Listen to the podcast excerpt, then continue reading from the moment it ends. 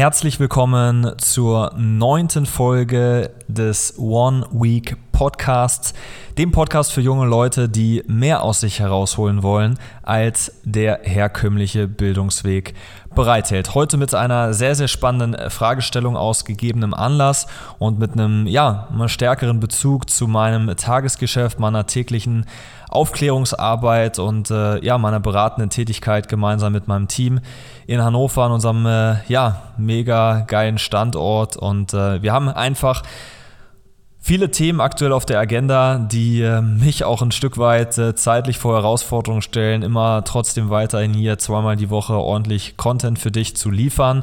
Und äh, die letzten Folgen drehten sich ja stärker auch um das Thema Unternehmertum, Erfolg, ähm, was es dazu braucht. Und ich habe dir so ein paar ja, zentrale Tools, die ich in meiner täglichen Arbeit ähm, auch nutze und anwende, ja schon vorgestellt und möchte heute jetzt mal auf ein Thema eingehen, was, glaube ich, ähm, für viele Menschen heutzutage gerade wenn sie sehr, sehr jung sind, ja, am Anfang ihrer beruflichen Laufbahn stehen, äh, als Azubi, als Student, als dualer Student oder als junger Angestellter, ja, ähm, eine Perspektive aufzuzeigen, die, die ein Stück weit fehlt. So, und äh, da geht es um die zentrale Fragestellung, was sollte ich heutzutage eigentlich haben? Was ist so das, was, was im, im finanziellen Lebensbereich eine Rolle spielt? Ähm, ich glaube, dass uns in der Schule einfach sehr, sehr wenig ähm, darüber beigebracht wird, was es ähm, braucht an, ähm, an finanziellem Wissen, ja, um, um zu entscheiden, wie lege ich mein Geld sinnvoll an, wie mache ich eine Steuererklärung? Wie spare ich aber auch Steuern? Ja, was brauche ich heutzutage an Versicherungen? Und äh, dass es da sehr, sehr wenig wirklich unabhängige Aufklärung drüber gibt. Und deswegen haben wir uns hier in Hannover ähm, gemeinsam mit, mit meinem Team wirklich darauf ähm, committed und spezialisiert, insbesondere Generation Y und Z eben genau dort aufzuklären, wo ja das Wissen vieler Menschen dann eben aufhört. Und Heute äh, stelle ich aus gegebenem Anlass, wie gesagt, ich werde das im, im Verlauf der Folge nochmal genauer spezifizieren.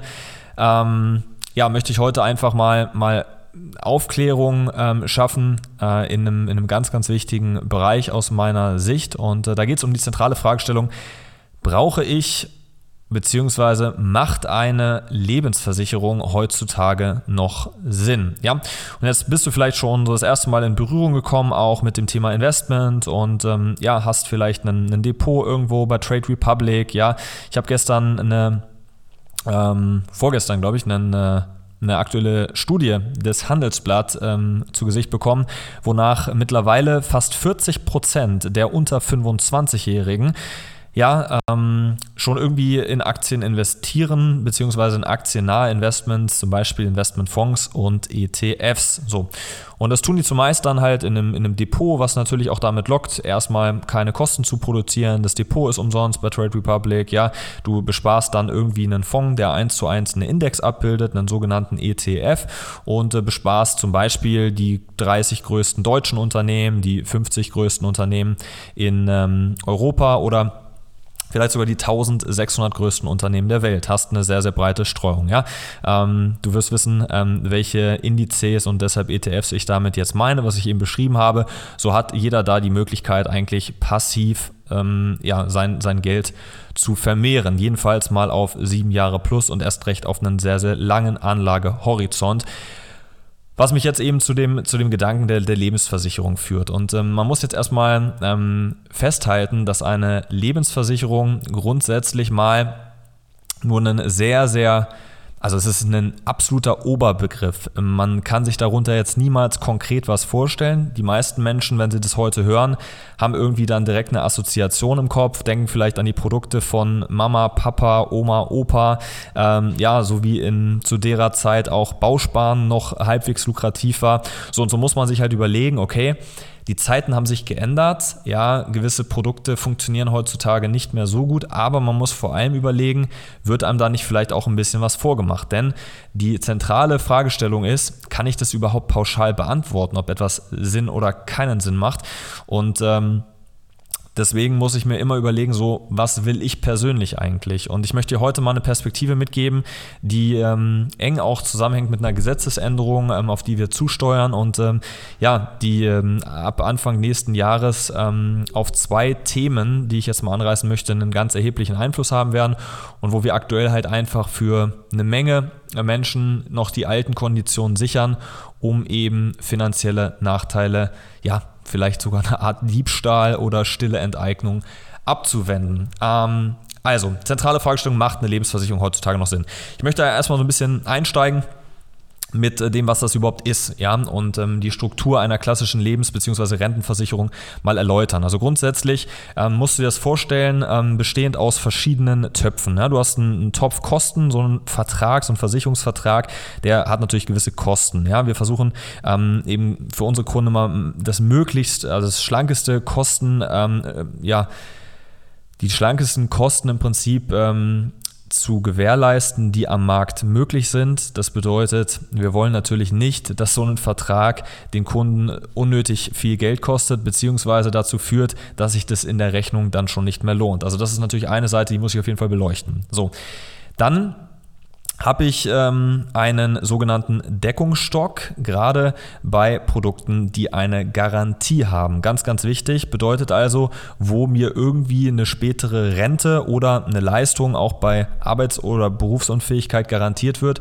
Ja, da habe ich immer den sogenannten Deckungsstock mit dabei. So, und dann gibt es ähm, von Produkt zu Produkt unterschiedlich dann eben die Möglichkeit, noch einen Risikotopf mit dazuzunehmen. Darin unterscheiden sich quasi Renten und Lebensversicherung, weil nicht nur eine Altersrente, sondern auch eine Todesfallleistung sozusagen mit vereinbart ist. Und ich habe die Möglichkeit, einen Investmenttopf mit dazuzunehmen. Und so hat sich jetzt dann quasi in den letzten Jahren und Jahrzehnten ähm, ja die klassische Renten- bzw. Lebensversicherung gewandelt zu einer fondgebundenen. So, das bedeutet schon mal, dass ich diesen Oberbegriff definitiv mal ergänzen muss um das Wörtchen klassisch oder fondgebunden. Das sind nämlich zwei völlig verschiedene Paar Schuhe. Das ist wie Karosserie und Motor bei einem Auto. Ich habe vielleicht einmal einen Steuerparagraphen, das ist quasi die Karosserie, die Hülle, ja, vielleicht auch das Schutzschild in gewissen Situationen. Und ich habe den Kern, den Motor, also das, was mit meinem Geld, was ich dort einspare, tatsächlich auch passiert am Ende des Tages.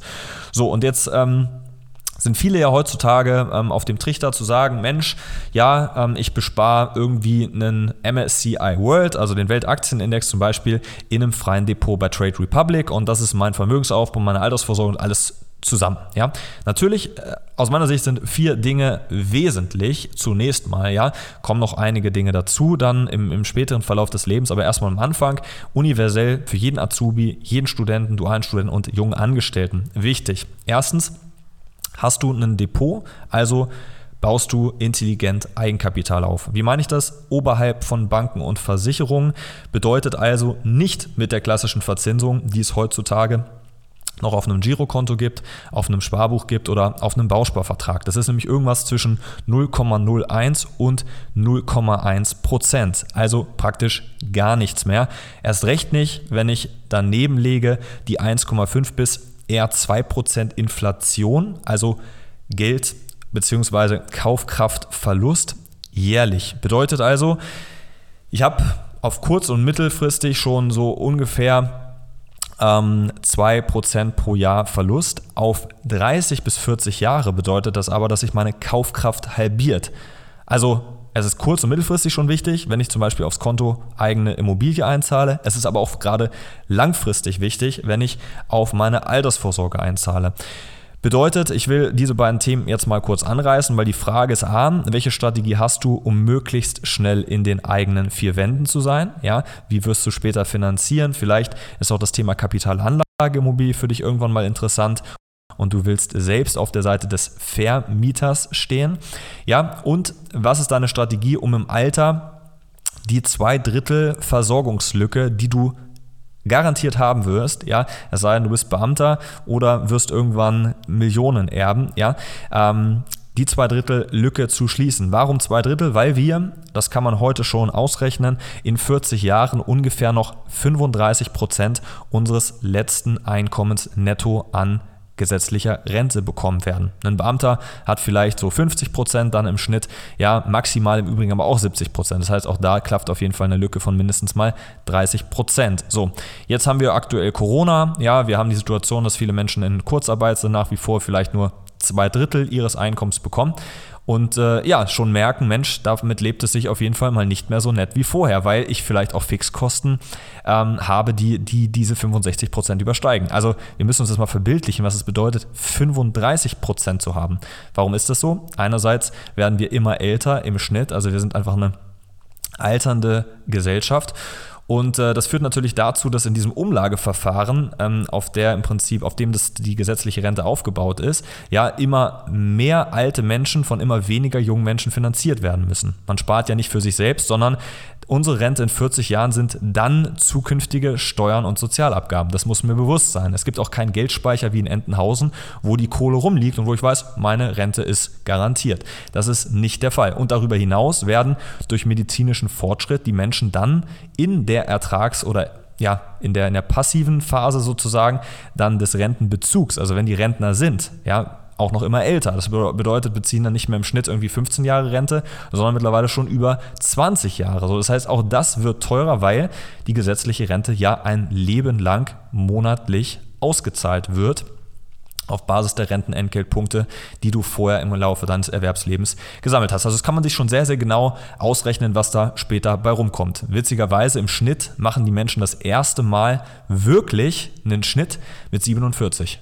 Also nur 20 Jahre, bevor sie in Rente gehen. Und ähm, jetzt überlegt man, 20 Jahre ist noch immer eine Menge. Naja, es ist schon ähm, die Hälfte der Zeit verstrichen, die ich potenziell nutzen könnte, auch an den weltweiten Märkten, ja, um einfach einen lukrativen Zinseszinseffekt hinten raus aufzubauen. Also so viel kann ich im Monat dann mit 47 gar nicht mehr beiseite packen, um auf ein ähnliches Ablaufergebnis zu kommen wie jemand, der mit 20 schon angefangen hat. Das sei an der Stelle mal gesagt. Und ähm, das Witzige ist, ähm, ich bekomme von der gesetzlichen Rennversicherung auch das erste Mal mit 27 einen aktuellen Punktestand sozusagen und ja, die erste Renteninformation. Frag mich nicht, warum das erst mit 27 der Fall ist. So, und jetzt ähm, widmen wir uns wieder unserem eigentlichen Thema, nämlich ähm, der, der Fragestellung, macht Lebensversicherung heutzutage noch Sinn? Und ähm, ich glaube, viele denken jetzt als erstes erstmal an das allgemein niedrige Zinsniveau. Wir haben einen Leitzins in Europa von minus 0,5 Prozent. Das heißt, ähm, wir bekommen auf einem äh, Girokonto, wo in Anführungsstrichen zu viel Geld, also irgendwas, ähm, sechsstellig aufwärts liegt, mittlerweile ähm, nicht mehr nur keine Zinsen, sondern wir zahlen sogar Strafzinsen. Also wir zahlen sogar drauf. Das ist so absurd geworden, dass es mittlerweile fürs Schuldenmachen teilweise noch Geld gibt. Ja, ich will jetzt in dieser Folge überhaupt nicht beleuchten, wie weit das sinnvoll ist oder nicht. Es ist einfach die, wenn man so will, ja, ähm, politische Folge gewesen aus der Staatsverschuldung, die vor allem dann 2008, 2009, 2010 nach der Lehman Brothers Pleite infolge der Immobil geplatzten Immobilienblase in den USA eine Finanzkrise und dann eine Weltwirtschaftskrise nach sich gezogen hat und gerade in Europa viele Staaten extrem stark verschuldet hat. Und ähm, wir haben zum Beispiel von, von Griechenland haben wir über 80 Prozent der, der Schulden übernommen und werden dieses Geld wahrscheinlich nie wiedersehen. So. Und das führt dazu, dass der ähm, deutsche Staat sich eben entsprechend ja, ähm, ja, entlasten muss. Bedeutet, Zinsen runter und das Ganze hat jetzt nicht nur einen Einfluss auf den gesamten Bankensektor mit Girokonto, Sparbuch und Bausparvertrag, sondern auch auf die Versicherung, also auch auf die klassische Lebensversicherung, wo wir derzeit noch einen sogenannten Höchstrechnungszins von 0,9% haben. Das ist quasi das, womit in dem eben zitierten Deckungsstock, also dem Garantievermögen der Versicherung, das ist quasi die Gesamtheit all der Beiträge, die die Versicherung einsammeln, ähm, ja, noch erwirtschaftet werden kann. 0,9 Prozent. Inflation wieder daneben gehalten, heißt real, also unterm Strich, ja, Geld ist an sich ja nichts wert, nur als Tauschmittel, also muss ich überlegen, was kann ich mit meinem Geld machen. Na, und die Inflation führt dazu, dass jedes Jahr ungefähr 2% weniger damit zu machen ist. Ne? Also aus 100 Euro werden 98 Euro Kaufkraft und auf 40 Jahre mal mindestens die Hälfte oder höchstens die Hälfte. Bedeutet also, ich muss mir überlegen, naja, macht es überhaupt noch Sinn, eine klassische Renten- bzw. Lebensversicherung zu machen mit 0,9% garantierter Verzinsung. Da komme ich relativ schnell zu dem Ergebnis, naja, wenn ich an die 2% Inflation habe, sind das real minus 1,1%. Also ich spare jedes Jahr effektiv im Minus. So, und dann gibt es ähm, jetzt darüber hinaus noch eine Überschussbeteiligung weil dieser Deckungsstock ähm, nur zu 70 Prozent quasi klassisch angelegt werden muss. 30 Prozent dürfen dann noch ähm, investmentbasiert oder auch immobilienbasiert angelegt werden. Ähm, aber auch diese Überschussbeteiligung sinkt insofern immer weiter. So, und jetzt muss man nochmal ähm, eine Sache verstehen. Also auf der einen Seite, diese 0,9 Prozent, die haben einen Grund und die hängen ganz eng damit zusammen, was der deutsche Staat auf Sicht der letzten zehn Jahre noch an Verzinsung auf eine deutsche Staatsanleihe gegeben hat. Warum deutsche Staatsanleihe? Weil die Versicherungen per Gesetz dazu verpflichtet sind, zu ungefähr zwei Drittel mit ihrem Deckungsstock deutsche Staatsanleihen zu kaufen. Da hat der Gesetzgeber im Prinzip einen extrem einfachen und günstigen Weg gefunden, natürlich auf Kosten ihrer Bürger sich zu entschulden. So, das lassen wir erstmal sacken. Auf der anderen Seite sind diese Überschüsse, die ich potenziell bekomme, wie ein Aktionär Dividenden, also auch Gewinnbeteiligung bekommt, ja, ähm, nur auf die Gesamtheit der Versicherungsnehmer zu sehen. Das bedeutet, wenn jetzt jemand eine klassische Lebensversicherung vor 20 Jahren abgeschlossen hat und die läuft heute noch mit 4-5% festverzinst, dann fließen die Überschüsse, die heutzutage noch zu erwirtschaften sind, vor allem in diese alten Verträge, um dort die Garantie zu bedienen, die heute ja gar nicht mehr zu erwirtschaften ist. Das ist, wenn man so will, wie ein Schneeballsystem, weil unterm Strich alte, neue Verträge, sowohl Bausparen als auch klassische Lebensversicherungen, vermittelt werden müssen zu wesentlich schlechteren Konditionen aus Sicht des Kunden, um die ganzen aus Sicht der Versicherung teuren Altverträge noch zu finanzieren.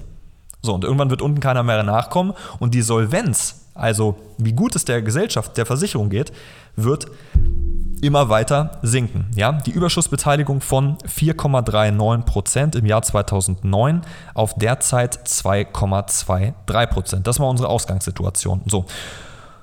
Und jetzt ähm, habe ich dagegen irgendwie die Möglichkeit, heutzutage kostenlos, ja, irgendwie 6, 7 Prozent an Rendite zumindest mal zu erwirtschaften.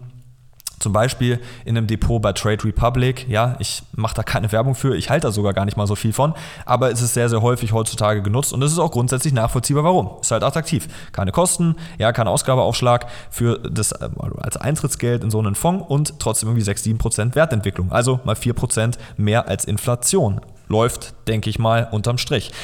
So, und jetzt muss man sich ähm, überlegen, naja, was hat eigentlich so ein freies Depot für Nachteile? Also gibt es eigentlich auch eine Kehrseite von keine Kosten, kein Ausgabeaufschlag, 6% Wertentwicklung? Und die Antwort ist natürlich ja. Und dies vor allem steuerlicher Natur. Das bedeutet, jedes Mal, wenn du dir dort Geld entnimmst, also quasi einen Teil deines angesparten Vermögens liquidierst, dann ermittelt Trade Republic automatisch, wie viel davon entspricht dann eingezahlten Beiträgen und wie viel davon ist Rendite über die Ansparzeit.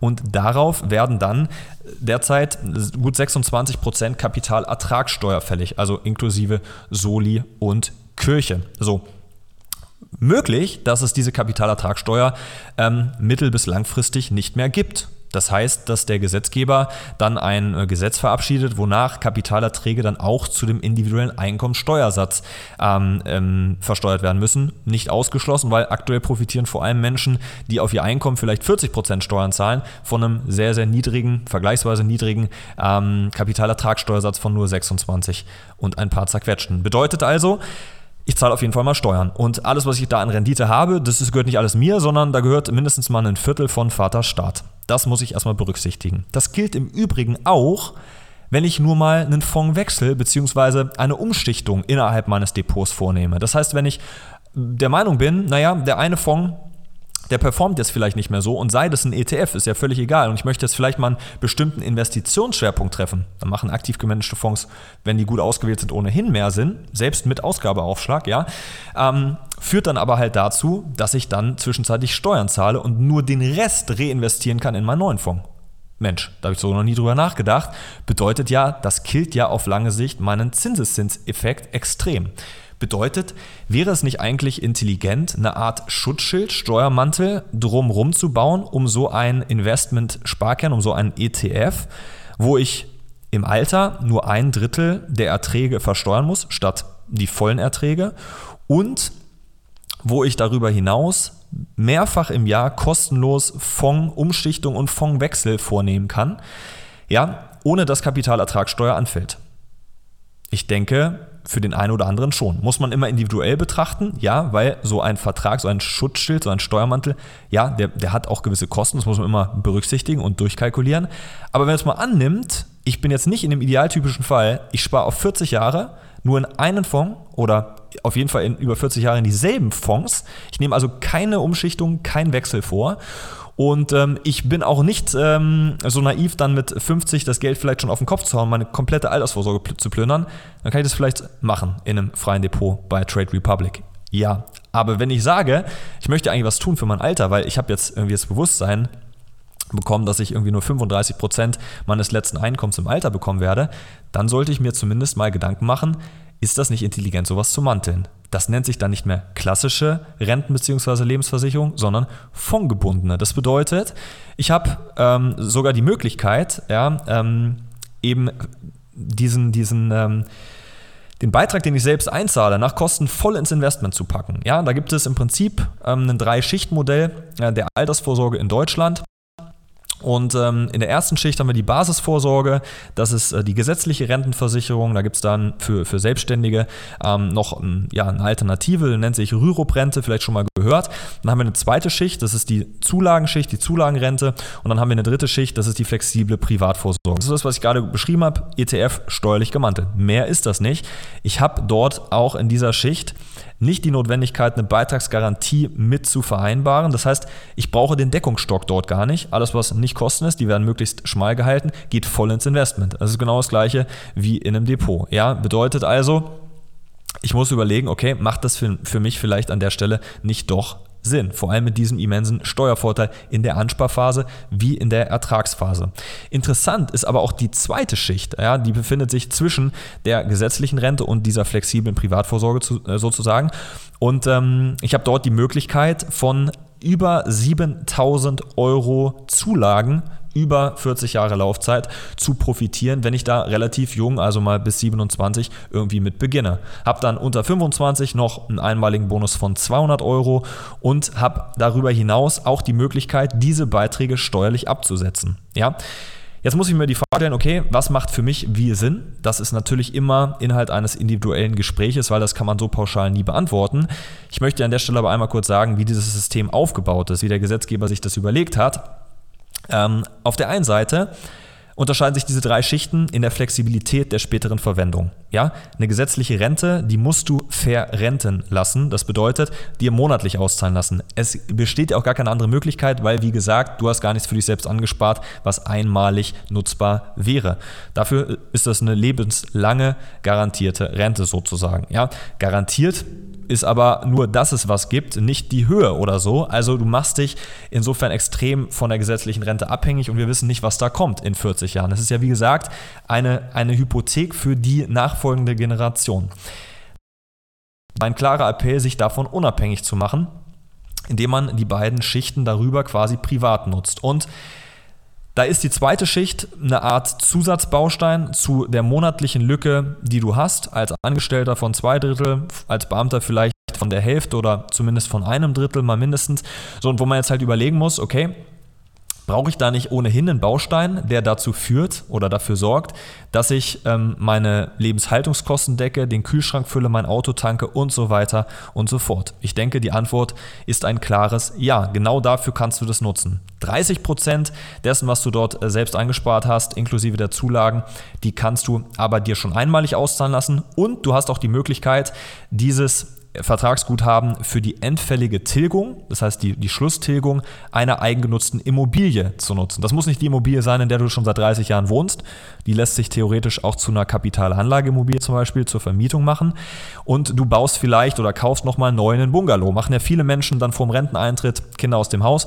Auch dafür kannst du 100% des Vertragsguthabens nutzen, hast aber neben Zulagen von 7000 Euro auch noch 40 Jahre lang dessen, was das, was du da selbst eingezahlt hast, von der Steuer abgesetzt. Das geht bis maximal 2100 Euro im Jahr. Bedeutet, hast du einen individuellen Grenzsteuersatz von 0,33, also 33 Prozent, ja, bedeutet das dann entsprechend 700 Euro Steuerrückerstattung im Rahmen deiner Einkommensteuererklärung. Das heißt, 2100 Euro sind im Vertrag, effektiv hast du aber nur 1400 eingezahlt, plus die Zulagen, die noch on top kommen. Bedeutet, das kann dann schon an der Stelle sehr, sehr attraktiv sein. Problem an dieser zweiten Schicht ist nur, dass ich anders als in der ersten und dritten Schicht eine hundertprozentige Beitragsgarantie vereinbaren muss. Ist noch gesetzliche Vorschrift. Der Gesetzgeber denkt immer stärker darüber nach, inwieweit das noch Sinn macht, weil Beitragsgarantie heißt gleich Deckungsstock, heißt gleich derzeit 0,9% Fokus auf derzeit. Der Steuervorteil auf der anderen Seite der ist bei der gesetzlichen Rente heute am größten. Ich spare voll aus dem Brutto raus. Sollte dir bewusst sein, wenn du schon berufstätig bist. Dann haben wir bis zu 2100 Euro steuerliche Absetzbarkeit in dem Zulagenbaustein, wie eben beschrieben. Und der Steuervorteil dessen, was ich die dritte Schicht äh, nenne und äh, die flexible Privatvorsorge, den, den steueroptimierten ETF-Sparplan sozusagen. Dort ähm, profitierst du zwar davon, dass du keine Kapitalertragssteuer in der Ansparphase zahlst, aber vor allem dann von dieser ähm, ein Drittel Besteuerung in der Ertragsphase. So, und so lassen sich diese drei Schichten eigentlich ziemlich schön miteinander kombinieren. Die Krux nur, wenn ich jetzt an diese 7000 Euro Zulage ran will, ist ein Stück weit die zweite Schicht und das Thema Arbeitskraftabsicherung, ja, die auch entsprechend diesen Deckungsstock immer beinhaltet, weil wenn meine Arbeitskraft ähm, quasi verloren geht, wenn ich nicht mehr in der Lage bin, meinem Beruf nachzugehen, dann auch eine Leistung fällig werden muss. Also auch da ist der Deckungsstock insofern ähm, diese 0,9% Verzinsung vorgeschrieben. Bedeutet jetzt, wir bekommen Anfang nächsten Jahres, es ist noch nicht ganz klar wann und in welcher Höhe, eine sogenannte Rechnungszinssenkung. Bedeutet, diese 0,9 die sich aus der durchschnittlichen Umlaufrendite deutscher Staatsanleihen auf Sicht der letzten zehn Jahre ergibt, ja, multipliziert mit einem Sicherheitsabschlag von 0,6, ja, landen wir bei 0,5 Prozent. Nicht mehr bei 0,9 Prozent wie bisher, sondern 0,5 Prozent. Während eine deutsche Staatsanleihe im Schnitt noch im Jahr 2011 zweieinhalb Prozent äh, Zinsen gegeben hat, sind es heute in 2020 minus 0,5 Prozent. Im Schnitt 0,84 Prozent. Multipliziert mit 0,6 kommen wir auf 0,5 Prozent. So, das ist genau der Wert, den wir im Schnitt der Versicherer im neuen Jahr dort als garantierte Verzinsung im Deckungsstock stehen haben werden. Weil, ja wie gesagt, 70 Prozent dieses Deckungsstocks in deutsche Staatsanleihen investiert werden müssen und die erwirtschaften aufgrund des allgemein niedrigen Zinsniveaus halt immer weniger äh, Zinsen. So. Und jetzt haben wir halt in dieser zweiten Schicht diesen, diese blöde Situation, dass ich zwar eine Garantie habe auf der einen Seite, das ist schön und gut, aber wenn ich Investment verstehe, dann will ich keine Garantie haben, die am Ende mich dazu zwingt, in den Deckungsstock zu investieren und nicht ins Investment gehen zu können, wo ich vielleicht 6, 7 Prozent Rendite erwirtschafte.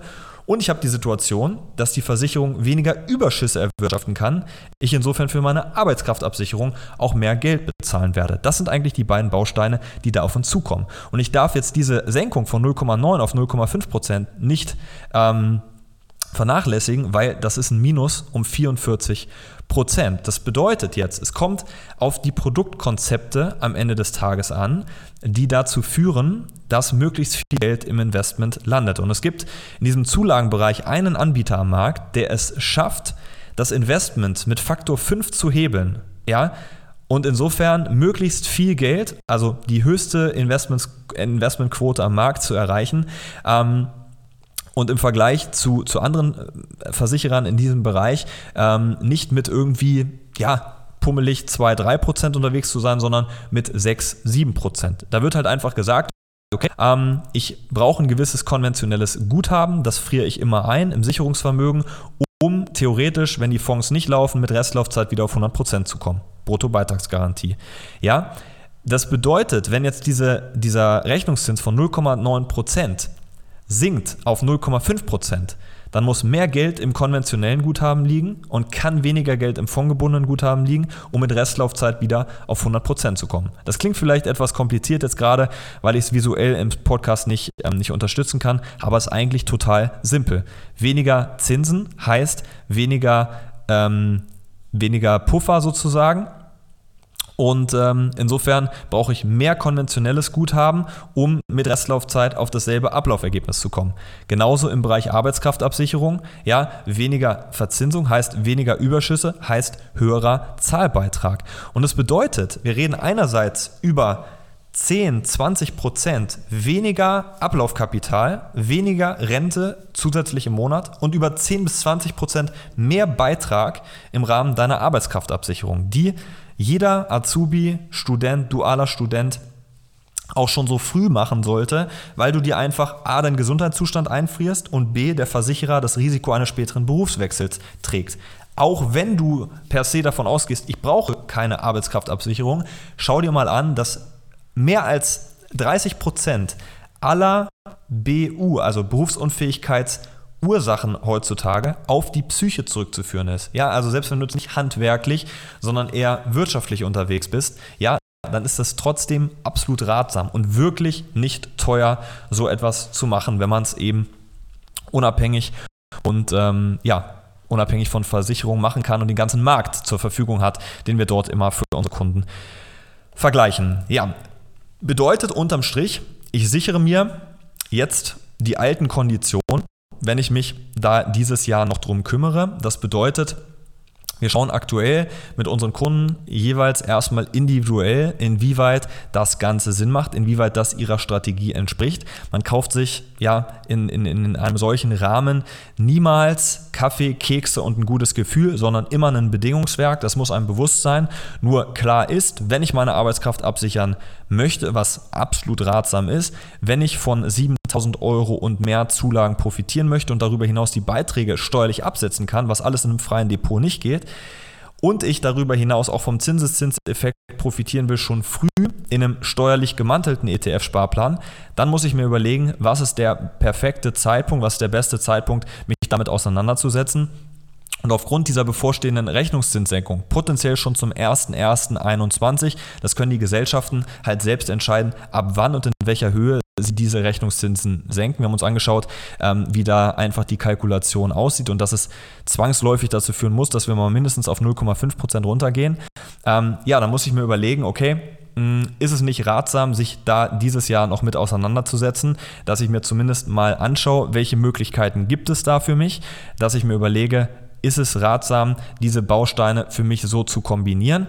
Und ähm, am Ende des Tages ähm, reden wir über eine 4 aus 4. Wir sollten unsere Arbeitskraft abgesichert haben, wir sollten einen Baustein haben, wo wir entsprechend eine monatliche Zusatzrente erwirtschaften und darüber hinaus dieses Kapital auch nutzen können, um unsere Immobilie abzubezahlen, sprich mietfrei im Alter zu sein.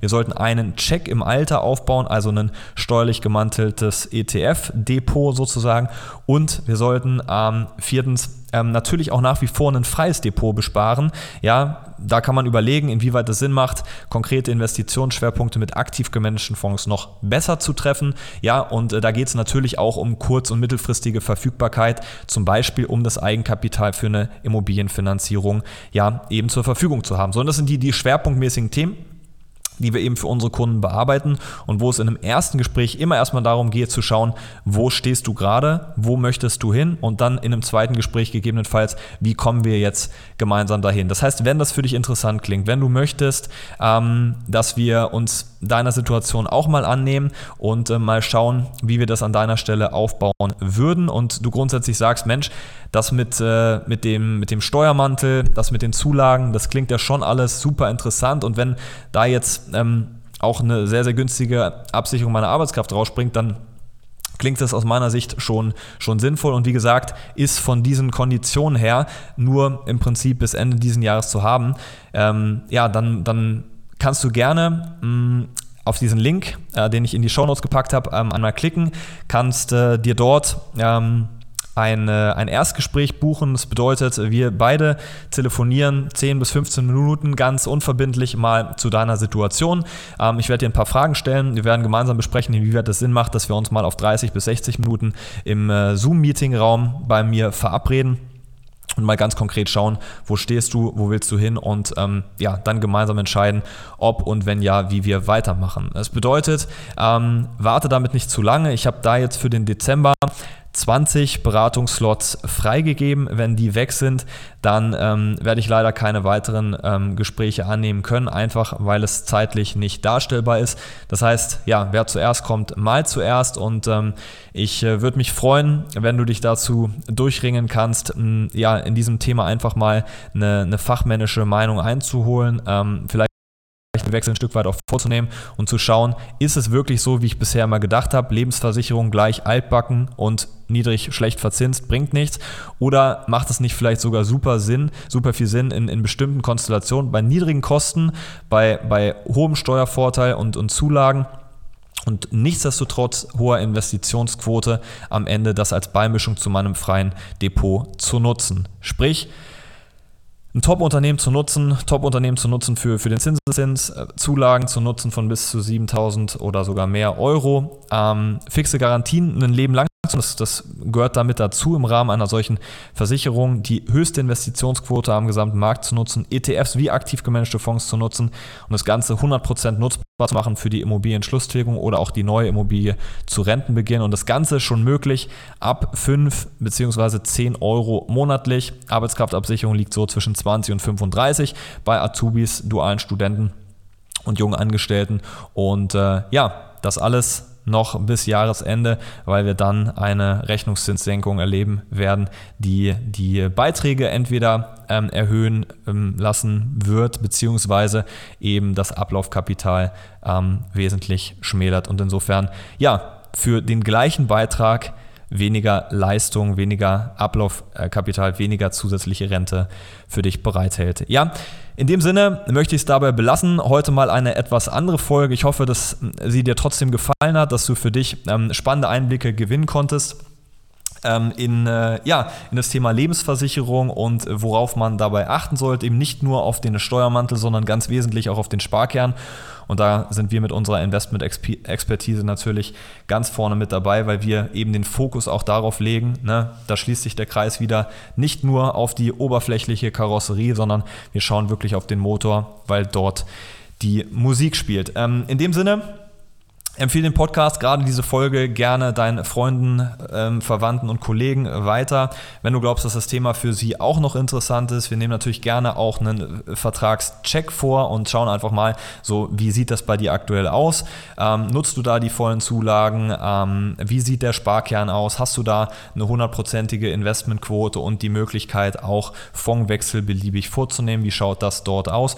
Und ähm, insofern ja, melde dich gerne bei uns ähm, und, äh, und mir unter dem untenstehenden Link.